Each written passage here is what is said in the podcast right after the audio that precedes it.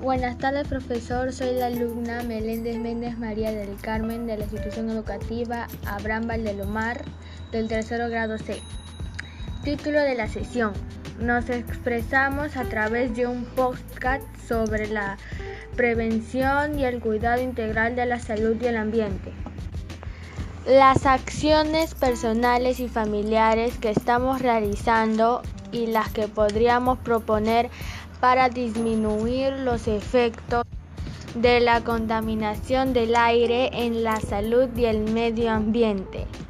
Utiliza el transporte público, compra productos locales, consume productos ecológicos, recicla, reduce el consumo de plásticos, disminuye el uso del agua y de la energía eléctrica.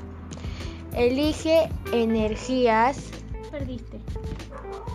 renovables, agricultura más responsable, consumo responsable del agua, menos contaminantes, reducir el desperdicio de alimentos, aprovechar las tierras, evitar el uso de combustible, consumo responsable de energía, riego más inteligente, acciones para evitar la contaminación del aire. Composta alimentos orgánicos y recicla la basura no orgánica. Cámbiate a sistemas y equipos de calefacción de alta eficiencia para el hogar.